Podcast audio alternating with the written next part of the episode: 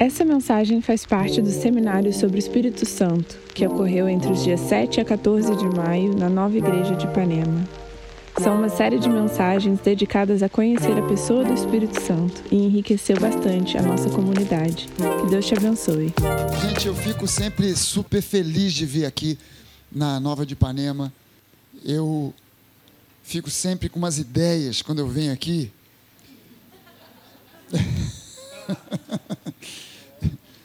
sempre tem uma palavra assim, parece que é o Espírito Santo falando comigo assim. Substitui o Timóteo, substitui o Timóteo.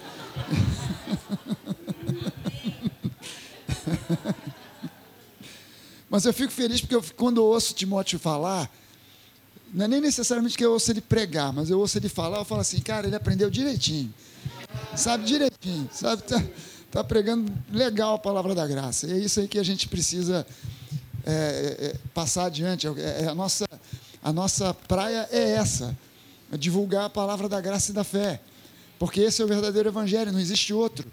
O homem inventou um outro evangelho, alguns outros evangelhos. O pessoal foi deturpando, foi entortando, foi virando a coisa para uma, uma, uma, uma, distância completamente diferente daquela que Jesus planejou. Jesus planejou o voo dessa aeronave para sair de um ponto e chegar no outro. Aí entregou a, a, a, o cockpit do avião na mão de homens e esses pilotos olharam falaram assim: não, esse plano de voo não está legal, não. Vamos desviar essa rota aqui uns, só, uns, só dois grauzinhos para a direita, dois grauzinhos para a esquerda. Quer dizer, um avião sai daqui do Rio de Janeiro para ir para Nova York, desvia dois graus da rota, se ele for para o lado da direita, é quando ele tiver, depois do tempo de voo que ele deveria estar em cima de Nova York, ele está em cima do Oceano Atlântico. Distante, porque vai só abrindo. E a igreja foi fazendo esse trajeto, foi abrindo, abrindo, abrindo, abrindo, e hoje a gente tem umas outras coisas aí estranhas, que é como Paulo escreve para os Gálatas Parece gato, tem bigode de gato, rabo de gato, mas não é gato. É, é um outro evangelho que não é outro. É uma outra coisa, meio estranha. E a gente precisa voltar para as nossas raízes. Voltar para as raízes do cristianismo. Cristianismo que é o cristianismo que se baseia na graça e na fé. Não tem outro caminho. E nesses dias eu é, não, não assisti, não ouvi, não sei o que, que o, o, o, o Timóteo, ou quem foi que foi, foi o Bené, não sei se foi o Bené, foi a Rene, a Rene de manhã, o Bené à noite, eu não sei o que, que eles pregaram aqui, mas eu estou, pela fé, dando continuidade ao que eles falaram. e é, nesses, nessas três primeiras ministrações, pelo menos lá na Barra, é, eu falei sobre nós conhecermos o Espírito Santo. E por que isso? Porque é a pessoa da Trindade menos conhecida. Se o pessoal já conhece pouco a Deus Pai, conhece mais ou menos a Deus Filho, quando chega na questão do Espírito Santo, o pessoal não tem assim muita muita noção de quem realmente o Espírito Santo é. Para começar, o Espírito Santo não é uma força, não é uma energia, ele é uma pessoa. É, é, quem está do seu lado aí é uma pessoa. Ela tem força, ela tem energia, mas ela não é uma força nem uma energia, ela é uma pessoa. É, se você tratasse ela de modo diferente, ela, ela ia achar um negócio esquisito. E há, muita gente tratando por aí o Espírito Santo como se ele fosse uma força, uma energia, como se fosse uma ferramenta que a gente pode utilizar num culto especial. Né? Eu tenho a ferramenta aqui do Espírito Santo. Então, esse é um culto onde a gente vai orar pelos enfermos, para cura. E o Espírito Santo é a ferramenta que eu vou usar. Então, é, é o Espírito Santo não é uma ferramenta. O Espírito Santo é uma pessoa. Ele, na verdade, ele é Deus presente na terra hoje. Jesus não está mais aqui em carne, ele está sentado à direita de Deus Pai, e, quem está aqui hoje para governar a igreja é o Espírito Santo. Eu não sei se eu, se eu chamo isso de um problema, mas o Espírito Santo ele é um gentleman. E se você não der a ele o governo da igreja, ele não força a barra, ele não arromba a porta. Ele não torce o braço de ninguém. Ele simplesmente se retira para um canto humildemente e fica esperando a pessoa cair em si e entregar de volta para ele o governo da igreja, porque o governo pertence a ele. O governo da igreja é do Espírito Santo. Você vai ler o livro de Atos, e em cada capítulo, em cada capítulo do livro de Atos, você vai ver o Espírito Santo agindo de maneira clara de maneira clara, dirigindo a igreja. Ele é, foi comissionado por Deus para fazer isso. O homem acha que tem mais é, capacidade que o Espírito Santo e toma frente. E geralmente dá ruim. E eu estou falando aqui, eu, eu, eu quero falar para vocês hoje aqui sobre o ministério do Espírito Santo. Qual é o ministério do Espírito Santo hoje? Ele aqui na terra. É, ele teve um ministério na época do Antigo Testamento, diferente do ministério que ele tem hoje. Qual é o ministério do Espírito Santo hoje? Então a gente quer tomar conhecimento do ministério do Espírito Santo e entendendo que o ministério do Espírito Santo é o ministério da nova aliança. O ministério do Espírito Santo é o ministério da nova aliança. Nós, como cristãos, precisamos aprender a fazer esse discernimento de maneira muito clara. Existe uma antiga aliança e uma nova aliança. A antiga aliança se expressa de maneira clara no Antigo Testamento. A nova aliança se manifesta de maneira clara no Novo Testamento. A nova aliança ela está velada no Antigo Testamento, mas ela está revelada no Novo Testamento. E a nossa praia é a nova aliança, não a antiga. A antiga aliança ela caducou. Não há sentido hoje em alguém querer viver debaixo da antiga aliança, porque ela caducou. E essa antiga aliança, ela era veiculada, ela se colocava em prática através da lei, a lei de Moisés. A nova aliança, ela se põe em prática através do ministério do Espírito Santo, que é o ministério da graça. E graça é favor imerecido. A lei não tem nada a ver com favor imerecido. A lei tem mérito. Você recebe a bênção de Deus por mérito. Obedeceu a lei, a bênção vem. Desobedeceu, maldição. No Novo Testamento, você não tem essa, essa obediência à lei, porque a lei agora, aos olhos de Deus, ela está inserida na questão da antiga aliança. Ela sequer foi escrita para nós. Ela foi escrita para o povo hebreu, não foi escrita para nós. A lei não tem nada a ver conosco, nunca teve. Querer estar debaixo da lei é uma maluquice e um absurdo, porque ela sequer foi escrita para nós. Ela foi escrita para o povo judeu. E o ministério do Espírito Santo hoje não tem nada a ver com a antiga aliança. O ministério dele hoje está focado, ligado exclusivamente à nova aliança. O Espírito Santo ele não tem compromisso nenhum com a antiga aliança. O compromisso dele com a antiga aliança é zero. Zero. E, e há diferenças gritantes entre a antiga e a nova aliança. Portanto, há uma diferença gritante entre o ministério da antiga aliança e o ministério do Espírito Santo na nova aliança. Porque as diferenças são gritantes. Por exemplo, na antiga aliança, quem dava a direção era a lei escrita em tábuas de pedra, tábuas de pedra fria e dura. Na nova aliança, quem dá a direção para nós, para a igreja, para nós como indivíduos, é o Espírito Santo que faz isso com base no ministério de Jesus, que cumpriu a lei e abriu as portas da graça para nós. O que o Espírito Santo faz hoje é baseado na obra de Jesus, não é baseado na obra de Moisés, é baseado na obra de Jesus, que abriu as portas da graça. A lei é para servos, a graça é para filhos. Nós somos filhos por condição, nós somos servos por opção, mas nós somos filhos por condição. A nossa condição hoje é de filhos. A jornada cristã, gente, ela começa no ponto onde o apóstolo Paulo ele diz para nós que em Cristo nós estamos completos. É a partir daí que a vida cristã começa. É a partir disso aonde o apóstolo Paulo diz que nós em Cristo estamos completos. O cristianismo, ele ele que se advoga nos dias de hoje, que se prega, que se ensina nos dias de hoje, faz da nossa completude em Cristo um ponto de chegada. Então, eu, eu, eu aceitei Jesus aqui, e agora eu vou caminhar na direção da completude, da perfeição. Mas essa visão, ela é completamente oposta àquilo que o apóstolo Paulo revela para nós. Nós em Cristo nos tornamos plenos, completos e é a partir disso que a gente vai viver a vida. É a partir disso que a gente vai alcançar a, aquilo que Jesus já conquistou para nós. Não o contrário. Colossenses 2:10, Paulo diz assim: também nele, também em Cristo, vocês estão aperfeiçoados. Olha só o que o apóstolo Paulo está dizendo a respeito de nós, a respeito da igreja. Também nele, vocês, os cristãos, os que estão em Cristo, já estão aperfeiçoados.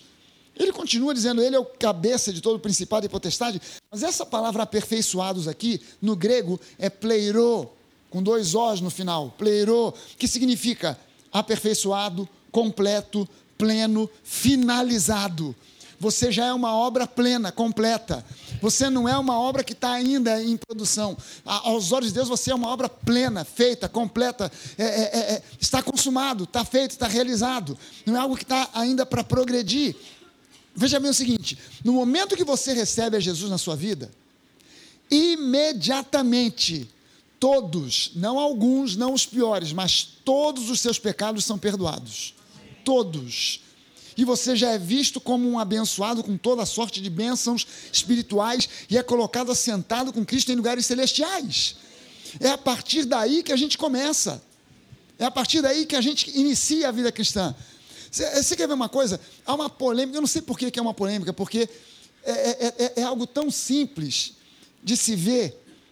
Eu vou ler para você aqui uma passagem de Romanos, capítulo, capítulo 6. Olha só o que diz esse texto. Veja bem, eu não estou nem pedindo para você tentar interpretar o texto, nem eu vou tentar interpretar nada aqui. A gente vai simplesmente ler isso aqui, para ver o que, que está escrito e entender o que está escrito. Eu quero que você entenda o seguinte: interpretação bíblica não começa com conhecimento de teologia, começa com conhecimento de português. Sabe aquela aula de interpretação de texto com a tia Cotinha, né, no primário, né? Você interpretar a poesia de Carlos Monte de Andrade, aquelas coisas assim? Pois é, a interpretação de texto bíblico começa na sala da tia Cotinha. Não começa na sala de teologia. Ah, se o sujeito lê e souber interpretar texto, fica fácil. O problema é que o nível dos pastores no Brasil hoje está muito raso, está muito baixo, está muito ruim. Aí olha só, o que diz aqui? Romanos 6, começando no versículo 1. Que diremos então? Continuaremos no pecado para que a graça aumente ainda mais? De modo nenhum. Como viveremos ainda no pecado, nós que já morremos para ele? Como é que nós vamos viver no pecado se já morremos para o pecado? Quer dizer, é como você dizer assim: como é que o, o, o meu avô vai poder viver na praia se ele já morreu? Ou eu vou ter que ir lá no cemitério desenterrar o velho? e botar ele plantado lá, em frente a Garcia Dávila. Que agora não chama mais Garcia Dávila, agora como é que é o nome da Garcia Dávila? Mudaram o nome? Continua Garcia, graças a Deus. Pensei que já tinha mudado tudo. Por que, e por que ele não pode mais hoje viver a vida da praia? Porque ele morreu. O velho morreu. Então como é que eu vou viver no pecado se eu já morri para o pecado? É, ou será que vocês ignoram que todos nós que fomos batizados em Cristo Jesus fomos batizados na Sua morte?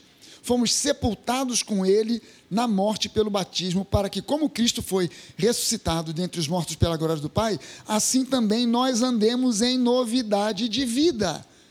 E se você continuar lendo esse texto e alguns outros, o apóstolo Paulo ele vai dizer para você que Jesus morreu para o pecado de uma vez por todas.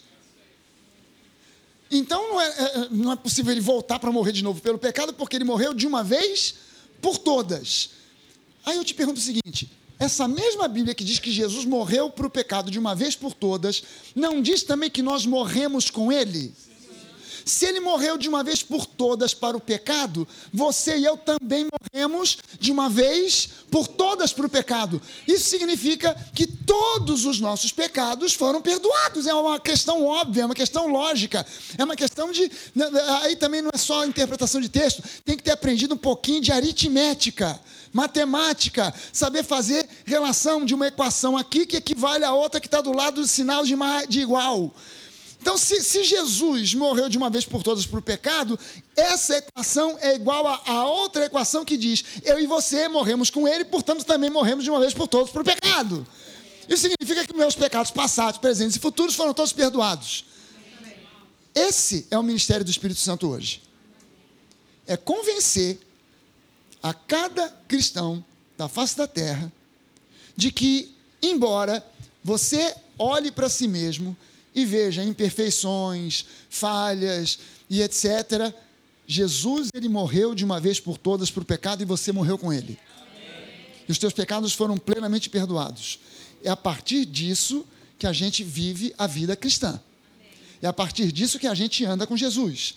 2 Coríntios 2,14 diz assim: Graças, porém, a Deus que em Cristo sempre nos conduz em triunfo e por meio de nós manifesta em todo lugar a fragrância do seu conhecimento. Isso aqui é o ministério do Espírito Santo, em ação na nova aliança, no contexto da nova aliança. Veja só o seguinte: todo mundo aqui já leu a Epístola de Efésios? Quem é que ainda não teve essa oportunidade de ler toda a Epístola de Efésios? Então chega em casa e lê. São só seis capítulos. É rapidinho. E é uma epístola fácil de você dividir, porque você divide dois em dois capítulos. Algumas outras epístolas começam no capítulo 1, aí vai até a metade do 2, depois da metade do 2 até um terço do 3. Essa não, essa aqui você divide capítulos 1 e 2, primeira parte, capítulos 2 e capítulos 3 e 4, segunda parte, capítulos 5 e 6 e a terceira parte. E essas três partes falam de três, três posturas, falam de três é, é, situações relacionadas com a nossa vida. A primeira delas diz que nós estamos assentados com Cristo. A primeira parte de Efésios, os dois primeiros capítulos, mostram para nós que nós estamos assentados com Ele em lugares celestiais. O versículo-chave é o capítulo 2, versículo 6, que diz lá que Deus nos fez assentar nos lugares celestiais com Cristo. Então, olha só, como é que a epístola de Efésios começa? Dizendo que você e eu estamos. Dá uma olhada para a pessoa que está do seu lado. Está sentada? É essa posição que a gente começa. Mas aí na, a segunda parte, que começa no capítulo é, 3 e 4, são os capítulos 3 e 4, diz que agora nós vamos andar com Cristo. A gente começa sentado, agora no capítulo 2, no capítulo 3 e 4, diz que a gente agora precisa andar com Cristo. E o versículo chave é o capítulo 4, no versículo 1, que diz que nós devemos andar de modo digno da vocação pela qual nós fomos chamados. Aí na terceira parte, nos convida a permanecer. Permanecer. O versículo-chave é, é, é, é, o capítulo 6, versículo 13, que diz que nós temos que tomar toda a armadura de Cristo, a armadura do Espírito, e depois de vencer tudo, permanecer. Firmes, inabaláveis. Agora, você há de convir comigo que a lógica seria não sentar, andar e permanecer. Seria andar, sentar e permanecer. Primeiro eu ando, cansei, sentei, sentei, permaneço sentado, que não vou aguentar mais. Mas ele botou ao contrário: primeiro você senta, depois anda. O que, que isso quer dizer? Segundo Efésios, eu não ando para me tornar algo, mas eu começo a andar a partir daquilo que eu já me tornei em Cristo. Eu não estou andando na direção de algo que eu quero ser, mas eu estou andando em função daquilo que eu já me tornei. Eu começo assentado, ou seja, eu começo no descanso. Eu não começo no esforço para chegar aonde eu quero, não, eu começo no descanso como Adão começou no descanso. Você dá uma olhada no livro de Gênesis e você vai ver que Deus criou, na verdade, Deus criou o mundo. A gente diz assim: Deus criou o mundo em sete dias. Não, não, não. Ele criou em cinco dias. Em cinco dias, Deus criou o universo. Em cinco dias. No sexto dia já estava tudo pronto. E depois que estava tudo pronto, aí ele vai e cria o homem. Mas eh, eh, se fosse uma questão de fazer, de nós fazermos muito esforço, ele primeiro criava o homem, depois criava o resto.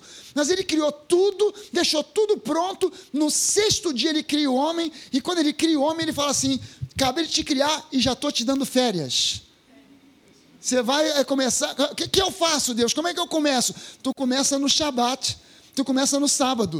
O que, que eu faço no sábado? Não faz nada. Tu descansa. Mas não estou cansado. Mas não é porque você está cansado. É, é para começar pelo descanso. Depois, você vai só cuidar do jardim. Você não vai ralar nesse jardim. Você vai cuidar do jardim. O jardim vai prover tudo que você precisa. A desgraça foi cair no pecado e aí a terra foi amaldiçoada. Adão não foi amaldiçoado. A terra foi amaldiçoada. Por causa do pecado, a terra foi amaldiçoada, e agora com o suor do teu rosto você vai ter que conquistar a, a, a, o teu sustento. Aí o homem se converte a Jesus, e em vez de entender que Jesus é o segundo e o último Adão, ele começa a confiar ainda no primeiro Adão. Então, se o primeiro Adão teve que ralar, eu também tenho. Mas o segundo e último Adão veio e ralou no seu lugar e pagou o preço que Adão não podia pagar. Porque o preço do pecado, o salário do pecado é a morte. Mas Deus, em vez de fulminar Adão, matou dois animais, deu vestes para Adão e Eva e segurou o juízo durante todo aquele tempo até até chegar em Jesus, e Jesus veio pagar o preço que Adão não podia pagar. Que eu e você não podíamos pagar. E aí Jesus vai à cruz para pagar esse preço. Então, gente, eu não tenho que ficar buscando ser um bom cristão, um bom marido, um bom filho, um bom patrão, um bom funcionário. Eu me torno isso pela ação sobrenatural do Espírito Santo. Eu me torno tudo isso pela ação sobrenatural do Espírito Santo. Eu tenho que confiar no ministério do Espírito Santo.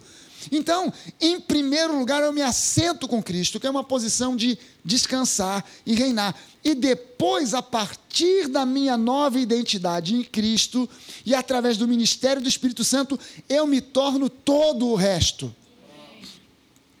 Não é pelo meu esforço, é por, é, é, é por uma ação sobrenatural do Espírito Santo agindo em mim que tenho uma nova identidade. Eu não oro, hoje, eu não oro para me aproximar de Deus. Você não ora para se aproximar de Deus. A gente hoje, a gente ora tirando proveito da proximidade que a gente já tem com o Pai. É, é, em muitas igrejas o pessoal ora assim, irmãos, vamos entrar na presença de Deus. Eu ouço e falo assim: você vai entrar? Eu já estou dentro. Mas ó, há muito tempo, eu não entro nem saio da presença de Deus. Eu entrei e não saí mais, eu permaneço na presença dEle. Eu vivo na presença dEle. Uau, obrigado. Gostei da caneca. É presente? Amém. A, a, a gente já está na presença dele e a gente não sai. Pastor, mas quando a gente peca, a gente não sai. Irmão, é, é, isso é o que mais nos constrange a não pecar. É saber que Ele está junto conosco, sempre. Que Ele está em nós e anda conosco sempre. Eu já fiz esse desafio. Ninguém ainda me deu testemunho desse desafio que eu já fiz. Olha, o Espírito Santo, ele te capacita para você viver em santidade. Ele te capacita para viver em santidade. E é uma coisa importante que você mantenha firme a sua confissão de fé, porque ele honra a sua confissão de fé. Porque a sua confissão de fé não é uma invenção da sua cabeça, é você simplesmente colocando na sua boca a palavra de Deus. Aí eu lancei um desafio. Cara, a gente fica com uma coisa na cabeça do tipo assim: ah, eu, eu, eu confesso a palavra no culto, no trabalho, em casa, mas se eu tiver numa situação de pecado, eu não tenho, ah, não vou abrir minha boca para falar a palavra de Deus. Aí eu lancei um desafio. Eu, eu, faz o seguinte: você está envolvido numa situação pecaminosa, está com uma amante. Então faz o seguinte: quando você estiver com ela no motel, quando você começar a tirar a roupa, começa a dizer assim: Eu tudo posso, naquele que me fortalece. O Senhor é o meu pastor. E na, você vai ouvir do alto um anjo que vai tocar uma flauta que vai fazer assim, ó. Você está envolvido com droga? Quando você tiver apertado aquele, aquele cigarrão de maconha, quando você der a primeira puxada, Senhor, é o meu pastor. Não vai nem fazer efeito. Não vai nem dar barato. Eu quero ver se você conseguir continuar no pecado se você fizer isso. Ah, mas a gente assume uma mente religiosa e subestima o ministério do Espírito Santo. Porque no meio de uma situação como essa, quando você começa a confessar a palavra, o Espírito Santo vem e te resgata. E te tira daquela situação. E te leva para uma outra dimensão, para um outro lugar. Então, olha só, o que, que, o que, que a, a, a mentalidade da antiga aliança diz? Se você não lê a Bíblia todo dia, você tem que se sentir com culpa. Ah, não li a Bíblia, eu não li a Bíblia. Mas, gente, de acordo com o ministério do Espírito Santo, hoje, você não lê a Bíblia, você devia ficar com fome, não com culpa. Mas a gente não consegue perceber, porque o Espírito Santo, ele não é que ele seja fraco, mas ele é delicado. Ele não arromba portas. Ele é forte, mas ele é doce. E ele não vem para arrombar porta. Você não lê a Bíblia, você não confessa a palavra, ele não vem com condenação. Mas ele começa a te deixar com fome. Pô, eu estou sentindo uma fome aqui, o que, que é? Eu vou comer aqui um, um, boi. Você come o boi e não fica satisfeito, porque não é fome da barriga, é fome no espírito. É fome da palavra, é fome de Deus. Cara, a gente, nós não, nós estamos debaixo do ministério do Espírito Santo hoje. Nós não estamos aqui para derrotar inimigo nenhum. Nós estamos aqui tirando proveito da nossa posição de vencedores. É, é uma posição que Jesus já concedeu para nós. Uma das formas mais eficazes de você resistir ao diabo, sabe qual é? É ignorar ele. É ignorar ele. As pessoas têm assim, não, nós temos que lutar contra o diabo, lutar contra o diabo, lutar contra o diabo. Você fica com essa mentalidade de judoca. Né? Você quer agarrar no, no, no diabo para puxar ele para cá, para dar um balão, para dar um golpe, para dar um catagatame, alguma coisa. E você começa a puxar o diabo para cá, ele puxa você para lá, você puxa ele para cá, daqui a pouco você vai você dançando uma valsa com o capeta. Você não tem que tentar lutar coisa nenhuma. E fui eu? Isso aqui fui eu? Vou batizar a turma aqui. Seba!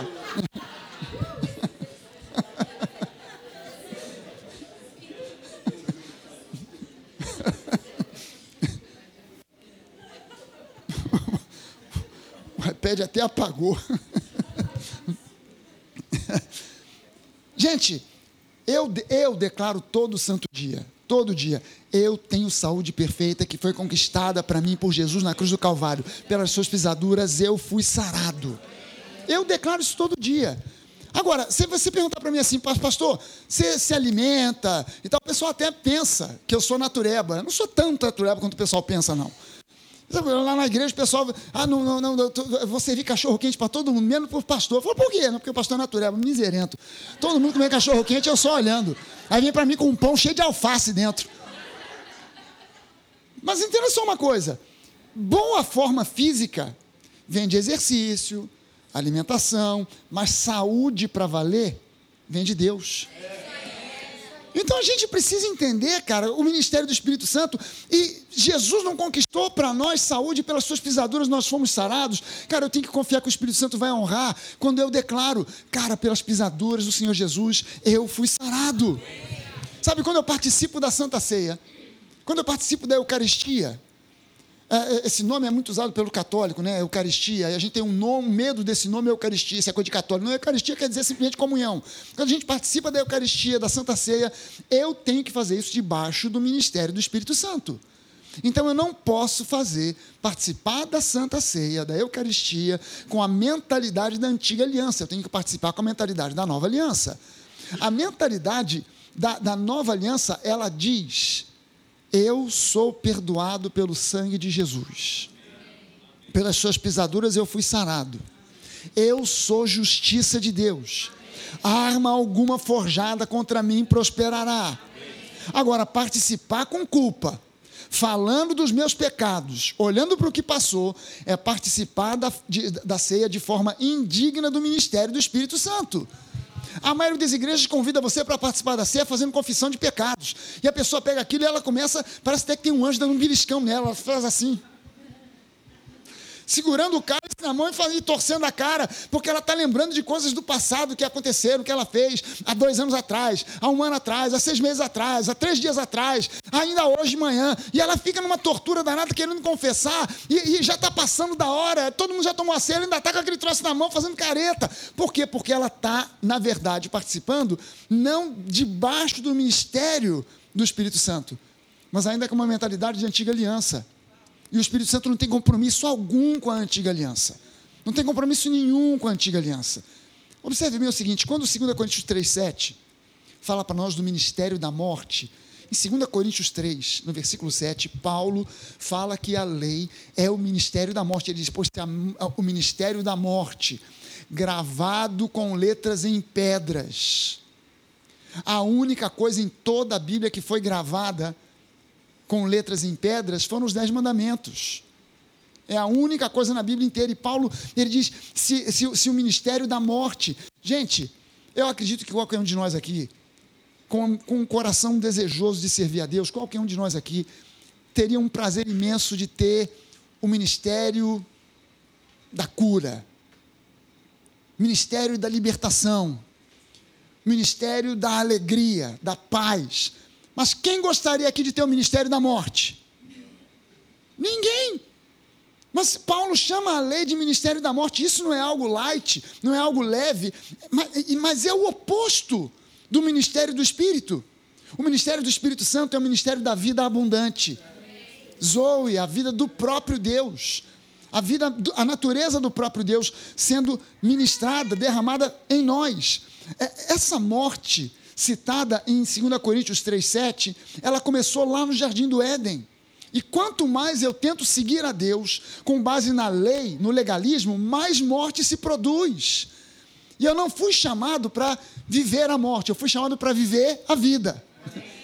Você e eu fomos chamados para viver a vida que Jesus conquistou para nós. Por isso, os crentes que vivem debaixo desse ministério que eu chamo de ministério mix, que é um ministério que mistura um pouquinho de graça com um pouquinho de lei. Aí eu, eu, eu me lembro que teve um casal uma vez que eles saíram da nova e mandaram um e-mail se despediram por e-mail. Aí mandaram um e-mail dizendo assim: Pastor, nós estamos saindo, estamos indo para um outro ministério, porque nós viemos de um passado muito pesado, muito assim, e nós precisamos de ter alguém que nos discipline.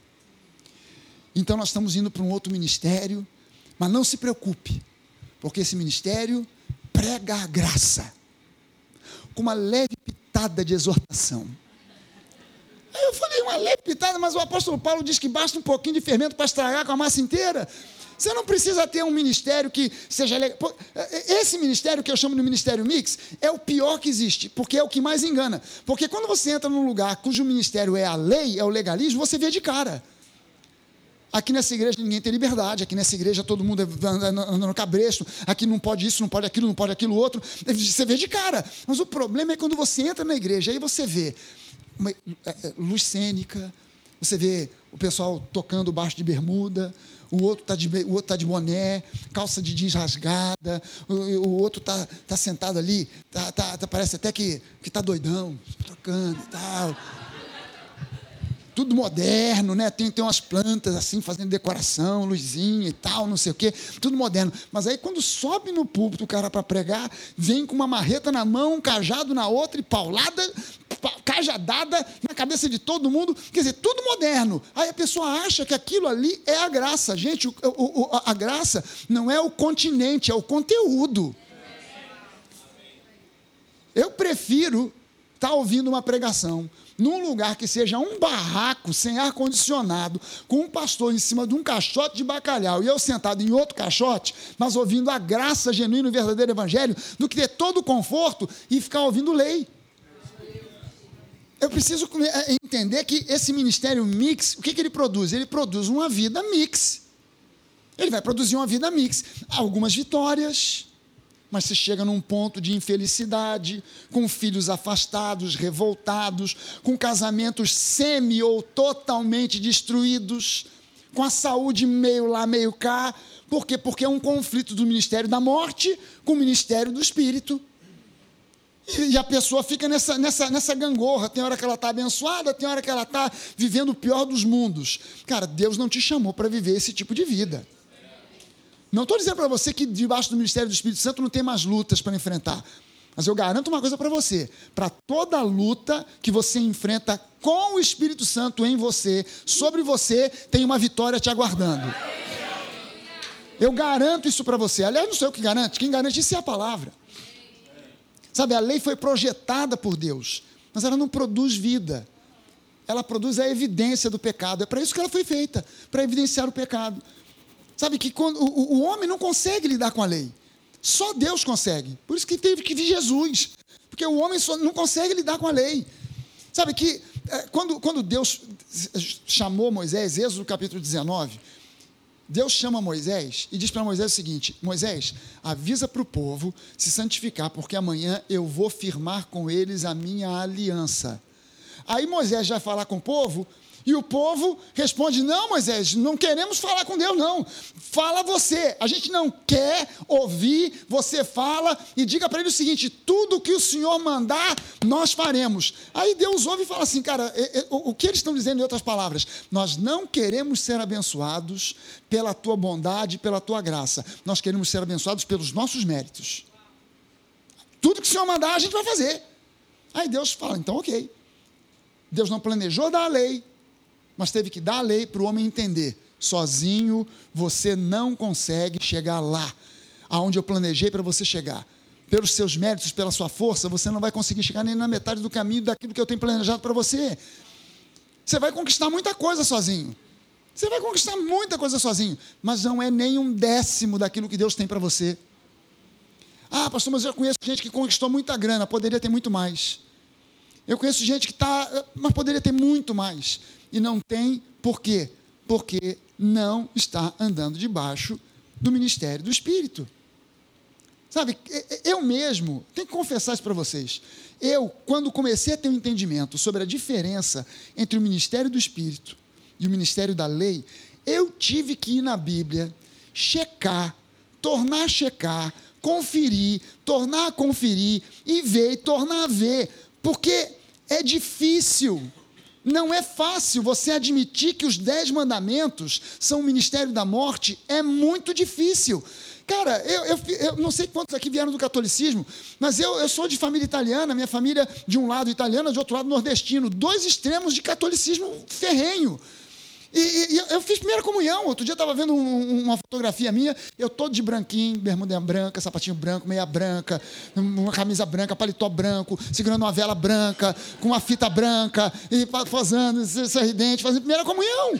E o que, que eu aprendi na primeira comunhão? Fui fazer um catecismo com o padre, tudo que você aprendia naquela primeira comunhão era dez mandamentos, dez mandamentos, dez mandamentos. No fundo da nossa mente fica aquele negócio, os dez mandamentos, é os dez mandamentos, os dez mandamentos. Mas, quando eu tive que ver que a Bíblia diz que os dez mandamentos são ministério da morte, isso foi um choque. E não é fácil abrir mão, você abrir mão disso, você admitir isso. Você olhar e falar assim, caramba, o ministério da morte, os Big Ten, os maravilhosos dez mandamentos. Cara, é, o Paulo diz que é o ministério da morte. O ministério do Espírito, ele nos conduz para uma vida vitoriosa e vai produzindo em nós mais e mais vida a cada dia. A igreja acaba se deixando enganar, achando que o ministério do Espírito é nos incomodar o dia inteiro, nos convencendo do pecado. Quando, na verdade, Jesus disse que a missão dele seria nos convencer da justiça. Se você for olhar João, capítulo 16, Jesus diz: Olha, eu, eu preciso ir, para que ele venha, para que o consolador, o confortador, o advogado, o ajudador, o socorrista, ele venha. Mas quando ele vier, o Espírito da verdade, ele vai conduzir vocês a toda a verdade. E quando ele vier, ele vai convencer o mundo do pecado. Aí eu pergunto para você o seguinte: quem aqui está no mundo? Espera aí, quantos de vocês aqui são Walking Dead? Eu estou vendo você aqui, você está aqui. Quero te, te dar essa notícia. Você está aqui, você existe, você está aqui. Quem está no mundo? Mas quem aqui é do mundo? Ah, aí é sim, agora sim. É, nós estamos no mundo, mas não somos do mundo. Então, agora eu preciso entender que se Jesus disse que ele viria, o Espírito Santo viria para convencer o mundo do pecado, isso já não tem mais a ver comigo. Tinha a ver comigo quando eu ainda estava no mundo e era do mundo. Então ele veio e me convenceu do pecado, me convenceu que era um pobre, miserável pecador. Eu deixei essa condição, fui convencido pelo Espírito de Deus, deixei essa condição e agora eu estou na luz de Cristo, eu agora sou justificado, sou uma nova criatura, eu sou santo. Eu não sou um pobre miserável pecador, salvo pela graça. Eu fui um pobre miserável pecador, que salvo pela graça me tornei justiça de Deus. Então, a, a, a nossa condição. Agora, se por um lado ele convenceu você, você está aqui hoje porque um dia o Espírito Santo te convenceu que você precisava de Jesus, que você era um pecador, uma pecadora e precisava de Jesus, e hoje você é santo, agora o papel dele é te convencer da justiça. Eu sou justiça de Deus, eu não sou mais um pobre miserável pecador, eu fui justificado. Eu sou uma nova criatura. É, é, papel do Espírito Santo, não é meu papel, não é papel do Timóteo, do pastor Bené, não é nosso papel convencer você. Nosso papel é mostrar para você o que a palavra diz, para que o Espírito Santo tenha ferramentas, tenha instrumentos para convencer você da verdade. Por isso, nosso compromisso como pregadores é um compromisso muito sério. A gente não tem autorização da parte de Deus para inventar a roda de novo. Por isso a Bíblia, a, a Bíblia leva a coisa muito a sério e Paulo já começa dizendo que se alguém pregar um evangelho diferente do evangelho que ele ensinou, que foi o evangelho da graça e a palavra da fé, seja anátema maldito. E no final da Bíblia, mais uma vez, João agora diz: se alguém acrescentar ou subtrair alguma coisa desse livro, fica debaixo de maldição. Então a gente não tem autorização da parte de Deus de tentar inventar a roda de novo. A gente tem que ter todo o cuidado de pregar para você a pura e genuína verdade. A genuína verdade da palavra. Nada mais além disso. Romanos 7, de 6 a 9, diz assim: Agora, porém, libertos, libertados da lei. Uau! Libertados da lei. Cara, só pode ser liberto alguém que é prisioneiro. Alguém que foi sequestrado ou qualquer coisa semelhante. Agora, porém, libertados da lei, estamos mortos para aquilo a que estávamos sujeitos, de modo que servimos em novidade de espírito e não na caducidade da letra. Então, nós servimos pela inspiração, pela direção, pelo ânimo do Espírito Santo e não por medo, não por medo ou obediência a uma lei morta. Não é através disso que a gente serve a Deus, porque esse não é o ministério do Espírito. O ministério do Espírito não é ministério de medo, não é ministério de coerção. O problema maior das igrejas hoje, gente, sequer é o pecado. O grande problema nas igrejas hoje é a consciência do pecado, é a mentalidade do pecado. E os púlpitos estão, eh, estão fazendo um trabalho excelente de ajudar o inferno. Dar uma força para o inferno, estimulando a consciência do pecado. Ah, e não é de admirar que existam tantas doenças, tantos divórcios, tanta escassez, tantos problemas que nunca se resolvem no meio do povo de Deus. Não é de admirar. Porque tudo que se ouve nas igrejas é, é, é lei, é acusação, é condenação e coisas parecidas. Então não é de admirar que o inferno vá prevalecendo. Você continua aqui no, no, no, no, capítulo 7, no versículo 7 agora. Que diremos, pois, é a lei pecado? De modo nenhum. Mas eu não teria conhecido o pecado senão por intermédio da lei. Pois não teria eu conhecido a cobiça se a lei não dissera, não cobiçarás. Gente, mediante o que você acabou de ler comigo aqui no versículo 7, eu pergunto para você: o que, que a gente deve ensinar para as nossas crianças? Os dez mandamentos? Ou João 3,16? Porque Deus amou o mundo de tal maneira que Ele deu o seu Filho unigênito para que todo aquele que nele crê não pereça, mas tenha vida eterna. Cara, a gente devia ensinar isso para os nossos filhos desde pequenininhos. Criança aprende pra caramba, muito mais do que a gente imagina. Criança é esperta demais. Sabe, o meu neto, eu tenho um neto de três anos. Aí ele chega em casa dizendo assim: tudo posso naquele que me fortalece. Eu olhei para ele e falei: que isso, garoto? Meu Deus do céu, o Luca. O que, que, é isso? O garoto aprendeu com a tia lá na, na geração nova, não esqueceu mais. Tá lá, e, e, o que é engraçado, cara? O, o, pai dele me disse que ele, no prédio, no parquinho do prédio, com os outros amiguinhos, fazendo os amiguinhos repetir. Repete comigo aí. tudo posso naquele que me fortalece. A criançada toda, tudo posso naquele que me fortalece. Você continuando aqui, Romanos 7, agora no versículo 8. Mas o pecado, tomando ocasião pelo mandamento, despertou em mim toda sorte de concupiscência, porque sem lei está morto o pecado. Percebeu aqui? Sem lei está morto o pecado. Outrora, sem lei, eu vivia, mas sobrevindo o preceito, a lei reviveu o pecado e eu morri. Você pode até fazer uma pergunta assim, mas pastor, como é que nós podemos ser justos sem ter feito nenhum ato ou ação que nos caracterize, que nos categorize como justos? Gente, que eu saiba, Jesus não cometeu um ato pecaminoso para ir para a cruz. Da mesma forma que ele não cometeu um ato pecaminoso para morrer naquela cruz, eu não cometi nenhum ato de justiça para me tornar a justiça de Deus. Houve uma troca. Ele se tornou pecado no meu lugar e eu me tornei a justiça que Ele é, que Ele possui e que Ele concedeu a mim e a você. Sabe, Jesus foi tratado como o mais vil pecador para que Deus me trate como o mais abençoado dos filhos. Gente, entenda que o pecado mais a lei, essa, essa equação, pecado mais lei, é exatamente lenha na fogueira. É lenha na fogueira. A lenha é a lei, a fogueira é o pecado. Mas sem a lei, o pecado está morto. Claro, é óbvio. Para de jogar lenha na fogueira e daqui a algum tempo a, fogueira vai apagar. Agora, fica jogando, fica jogando lenha na fogueira. Quanto mais lenha você joga, mais fogo ela pega. Então eu preciso entender que o nosso alvo, o nosso foco não é o pecado. Há, há, há pouco tempo alguém perguntou para uma pessoa que estava frequentando a igreja lá na Barra há pouco tempo, há poucas semanas. Aí perguntou para alguém, é, um voluntário lá, Poxa, mas aqui o pastor não fala sobre o pecado, né? Quando é que ele fala sobre o pecado? Eu quero responder nunca. Nosso foco aqui não é o pecado, nosso foco é a santidade. Cara, isso deveria ser o foco da igreja. Torrar a paciência de todo mundo com santidade, santidade, santidade, santidade, santidade, santidade, santidade. E a pessoa está torrando a paciência do sujeito com o negócio de pecado que ele já passou na vida dele. Já era, já está falando de, de, de coisas passadas.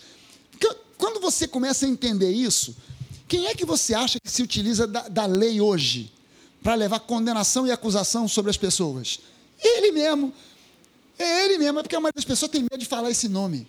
O diabo. Aí o pessoal fala assim: ele, ele, aquele, o coisa ruim, o sem assunto. Olha só Colossenses capítulo 2. Capítulo 2, versículo 13 a 23.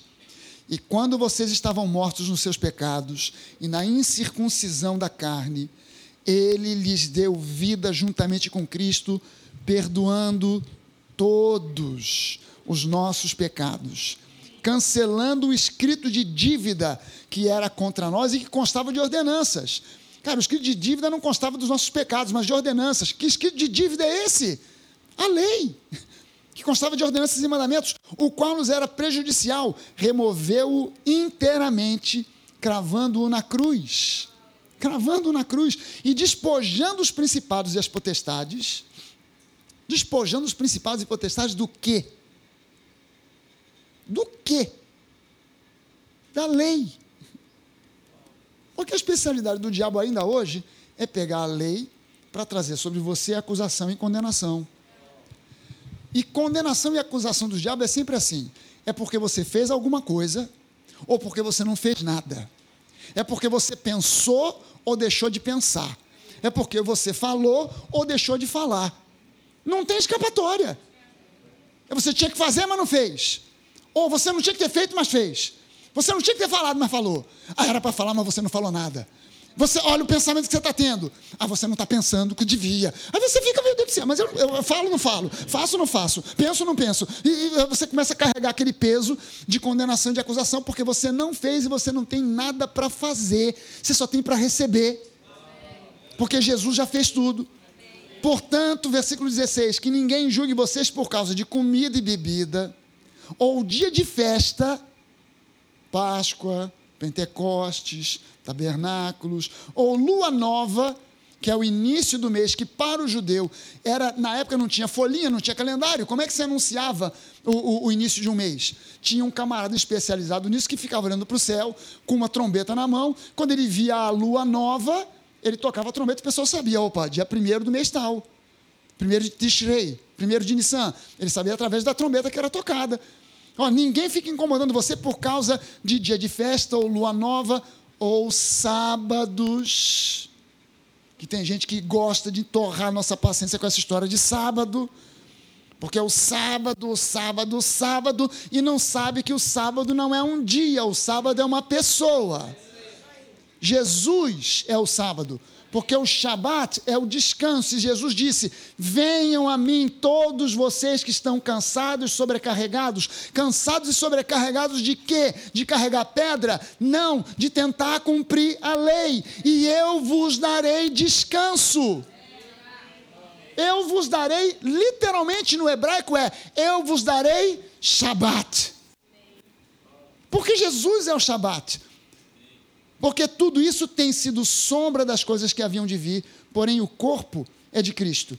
Não deixem que ninguém se faça de árbitro para desqualificar vocês, com pretexto de humildade, culto de anjos, baseando-se em visões, estando cheio de orgulho, sem motivo algum na sua mente carnal. E não retendo a cabeça, a partir da qual todo o corpo suprido e bem vinculado por suas juntas e ligamentos cresce o crescimento que vem de Deus. Se vocês morreram com Cristo para os rudimentos do mundo, agora Paulo chama a lei de rudimentos do mundo de coisas rudimentares. Como se ainda. Como é que então vocês ainda se, é, se comportam como se vivessem no mundo? Não toque nisso, não coma disso, não pegue naquilo. Sabe como é que a gente ensinava as crianças antigamente? Eu não fui criança na igreja. Os meus filhos já pegaram uma outra fase. Mas o pessoal me contava, Denise, que foi criada na igreja, minha esposa, que foi criada dentro da igreja, que na escola dominical infantil se cantava demais essa música. Cuidado, mãozinha no que pega. Cuidado, pezinho no que pisa. Cuidado, olhinho no que vê. Cuidado, ouvidinho no que ouve. Cuidado, boquinho que fala. Cuidado, cuidado, cuidado. E a pessoa não pode, não olha, não vê, não fala, não vê, não toca, não, pisa. E, tal. e a pessoa vive uma vida do inferno. Ensina a criança a viver uma vida de, de inferno. E olha só, o que ele diz no versículo 22? Todas essas coisas se destroem com o uso. Se destroem com o uso. São preceitos e doutrinas dos homens, não de Deus. De fato, essas coisas têm aparência de sabedoria ao promoverem um culto que as pessoas inventam. Falsa humildade e tratamento austero do corpo, mas elas não têm valor algum na luta contra as inclinações da carne. Ou seja, cuidado mãozinha no que pega, cuidado olhinho no que vê, cuidado pezinho no que pega, no que pisa, mas na hora de pecar vai lá e mete, mete o pé na lama, com vontade, mete o pé na jaca, com vontade, porque não, isso não tem força contra as inclinações da carne. Porque isso aqui não tem nada a ver com o ministério do Espírito. O ministério do Espírito é o ministério da graça. Gente, como é que o ministério da morte opera? A lei produz uma coisa chamada consciência do pecado, o despertamento do pecado. Ela te diz: faça isso, não faça aquilo, e se você se esforça para obedecer, para então, somente depois de obedecer, você conseguir alcançar o favor de Deus. Como é que o ministério do Espírito opera? Ele opera através da graça. E a graça te diz: receba Jesus, e eu te tornarei em uma nova criatura, e agora com essa nova identidade, vai viver a vida. Vai viver a vida. Vai viver a vida. Fala para a pessoa que está perto de você, vai viver a vida. Faz um convite para ela, diga para ela assim: vamos viver a vida. Quem aqui é marido? Maridos, combina com a sua esposa. Mulher, vamos viver a vida. Vamos para a praia juntos. Para uma praia onde não tem ninguém. Só nós dois. Na França. Aquela praia deserta. Só eu e tu. Só nós dois. Tu já sabe o que vai rolar. Aleluia. Vamos só nós. Marido, não temos dinheiro para ir para a França. Vamos viver a vida, mulher. Então nós vamos para Guarapari. Vamos parar o ama. Nós vamos para algum lugar. Vamos viver a vida. Vamos viver a vida. Você está vendo alguém aqui? Que, é, cadê as esposas? Esposa, dá uma cutucada, uma cotovelada no, no, no, no, fígado do teu marido e diga para ele: marido, vamos viver a vida, homem. Tu só vive para trabalhar. Para de, de, de, de viver para trabalhar e trabalha agora para viver. Vamos viver a vida. Confia em Deus. Confia que o mais Ele vai fazer. E vamos viver a vida. Vamos tomar sorvete, vamos comer pipoca. Ah, mas eu estou de dieta. Tem sorvete diet. Vamos, vamos viver a vida. Você tem uma nova identidade, vai viver a vida. Vai estudar, vai trabalhar, vai, vai tirar férias, viaja, viva a vida. Você só tem uma para viver. Entenda o seguinte: a vida que você tem agora não é videogame. Não tem assim, vida um, acabou, agora tem a dois. Vida dois acabou, agora tem a três. Não tem, é essa acabou. Então vive a vida. Porque você tem uma nova identidade. Você não tem que ficar com medo do mundo, com medo do diabo, com medo do pecado. Você tem que andar em liberdade debaixo do ministério do Espírito. Simplesmente isso. Gente, na lei, Jesus, que viveu esse, essa transição da, da lei para a graça, em muitas oportunidades ele cumpria a lei, ensinava o que é o padrão real da lei, em outras ele demonstrava a graça. Aí Jesus, ele diz para as pessoas assim: perdoe para que você seja perdoado. Tem gente que traz isso para dentro da igreja. Se você não perdoar, você não recebe perdão. Mas então Paulo é um rebelde. Porque Paulo diz o seguinte para nós, tanto em Efésios como em Colossenses: perdoem do mesmo modo que vocês foram perdoados. Hum. Então Paulo é rebelde? Não, não. Jesus estava mostrando como é que funciona na lei. Se você não perdoa, você não recebe perdão. E na graça, eu já fui perdoado. Então eu perdoo como fui perdoado. Hum, a coisa é diferente. Sabe, o ministério do Espírito Santo em ação é diferente. Quando Jesus mandou os discípulos de dois em dois, de casa em casa, o que, que ele disse? Vão somente as ovelhas de Israel. Mas agora, antes de ascender, ele fala assim: vão até os confins da terra. Ah, peraí, será que Jesus ficou maluco? Primeiro ele mandou só na casa de Israel, cumpra a lei. Agora, na graça, morri, ressuscitei, vão até os confins da terra. Mudou, é o, é o ministério do Espírito. Gente, você, você, você, por um acaso já viu, ou em desenho, fotografia, a Arca da Aliança? Todo mundo aqui já viu? A Arca da Aliança era uma caixa, era um caixote, com uma tampa a tampa se chamava propiciatória. A arca em si se chamava caporete. O caporete tinha uma tampa. A tampa, ela, ela tinha dois querubins. E Deus, quando deu a lei para Moisés, vira para Moisés e fala assim: Moisés, pega essas duas tábuas, bota dentro da arca e diga para ninguém, nem você, Moisés, nem Arão, ninguém nunca olhar para ela para essas tábuas. Nunca. Se alguém remover essa tampa e olhar para as pedras da lei, vai cair morto fulminado. Mas se eu fosse Deus, eu teria dito o contrário. Eu teria dito, Moisés, te dei a lei. Inclusive, vou te dar agora, antecipadamente, a máquina de Xerox para você fazer milhares e milhares e milhares de cópias, para que cada família do povo de Deus tenha uma cópia em casa e todo dia de manhã tem que olhar para aquela cópia das tábuas da lei, ler os dez mandamentos e decorar aquele troço todo dia, todo dia. Mas não, Deus fala assim, cara, ninguém ainda nem viu. Pega, bota esse negócio dentro dessa arca e nunca mais ninguém olhe sob pena de morte. Caramba! Porque a lei nunca foi a vontade boa, perfeita e agradável de Deus. Então ele mandou botar dentro da arca, e a arca, ela simboliza, ela representa Jesus.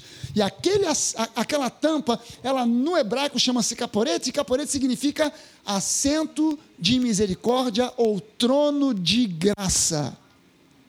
Trono da graça. Esse é o ministério do Espírito. Você percebeu? A lei dentro a tampa da graça por cima. Ou seja, a graça é mais elevada do que a lei. Esse é o ministério do Espírito. Esse é o ministério do Espírito.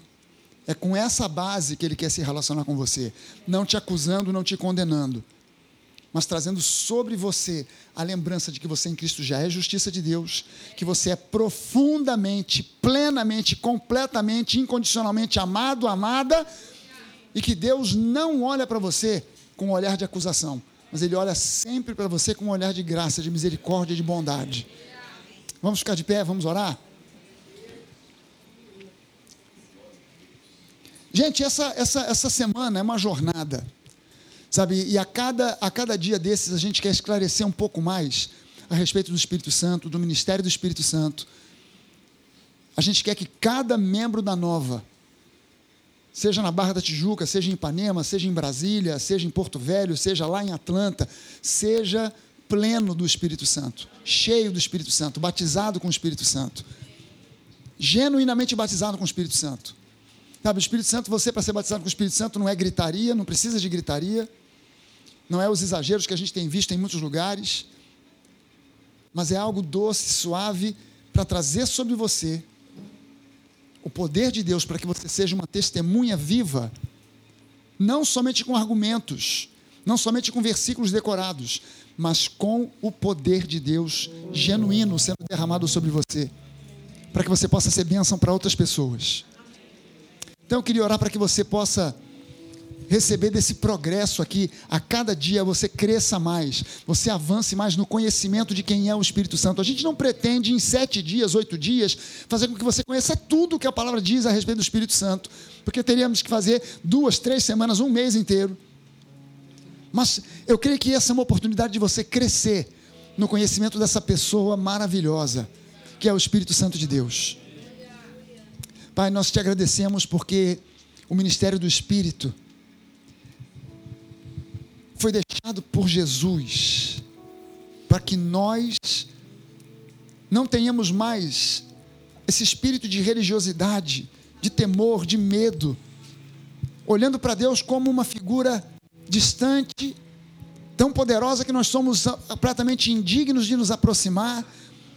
Não, Deus, olhando pela carne, Deus está distante, somos indignos, mas olhando pelo Espírito, nós somos tornados dignos, porque fomos transformados de pecadores em filhos e filhos amados. Não entramos na presença de Deus, permanecemos na presença na qual a gente já entrou, porque o véu foi rasgado. E na verdade não fomos nós que achamos Jesus, foi Ele que nos encontrou. Nós não estamos aqui porque nós decidimos alguma coisa por nós mesmos. Não, o Espírito Santo é quem nos achou e nos trouxe em amor para sua casa, para o seu reino. E nós queremos te agradecer, Pai. Te agradecer por essa noite, te agradecer por ontem, já te agradecemos por amanhã. Te agradecemos já por cada um dos dias que vão se seguir, até o domingo que vem, porque eu creio, ó Deus, que Aqui existe uma obra sendo feita de cura, de libertação, de restauração. E nós temos que o Teu Espírito Santo já está tocando e curando, libertando corações, renovando a nossa mente, removendo todo pensamento torto, errado, que nós possamos ter a respeito de quem você é, de quem o Espírito Santo é, de quem Jesus é, e trazendo para nós a verdade incondicional, imutável a verdade da palavra. E nós te agradecemos, em nome de Jesus. E todo o povo de Deus pode dizer Amém. Amém. Você pode dar uma salva de palmas ao Senhor Jesus, porque Ele é bom demais. Amém. Obrigada por ouvir mais esta mensagem da Nova Igreja de Ipanema. Não deixe de pegar as outras mensagens deste seminário e participe dele por inteiro. Deus te abençoe.